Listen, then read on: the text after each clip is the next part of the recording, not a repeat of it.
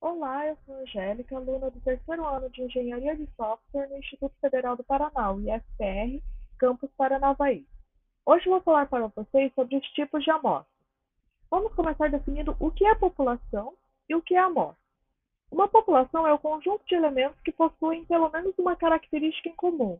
Pode ser os alunos de uma escola, os funcionários de uma empresa, os eleitores de uma cidade, entre outros. Já a amostra é uma parte da população escolhida de acordo com algumas técnicas específicas que mantêm as características da população. As amostras podem ser probabilísticas e não probabilísticas. As amostras probabilísticas são obtidas por meio de métodos probabilísticos. Nesse tipo de método, cada elemento da população deve ter uma determinada probabilidade de ser selecionado.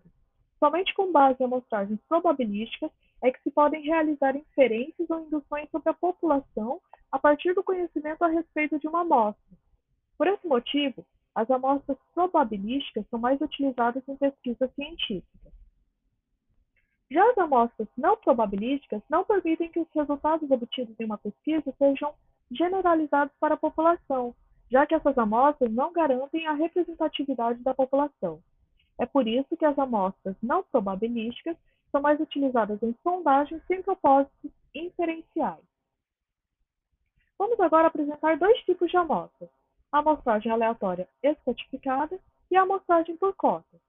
A amostragem aleatória estratificada é um tipo de amostragem probabilística utilizada nos casos em que é possível dividir as populações em subpopulações mais ou menos homogêneas, que são denominadas estratos. Após determinar os estratos, seleciona-se uma amostra aleatória simples, ou seja, por sorteio, para cada extrato. Se a proporcionalidade do tamanho de cada extrato da população é mantida na amostra, obtém-se uma estratificação ótima. As classes de estratificação mais comuns são classe social, sexo, profissão, entre outros.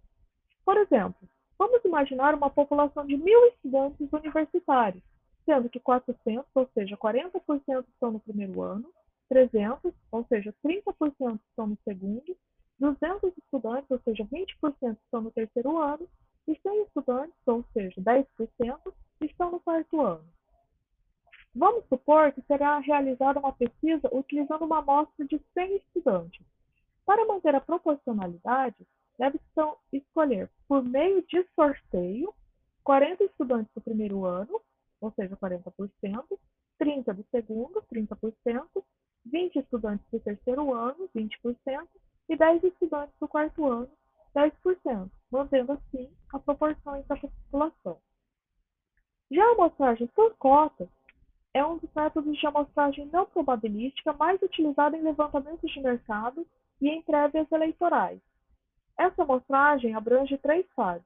A primeira fase é a classificação da população em termos da propriedade relevante para a característica a ser estudada.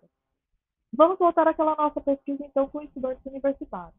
Nós vamos dividir a população por ano que o estudante está cursando, primeiro ano, segundo ano, terceiro e quarto ano.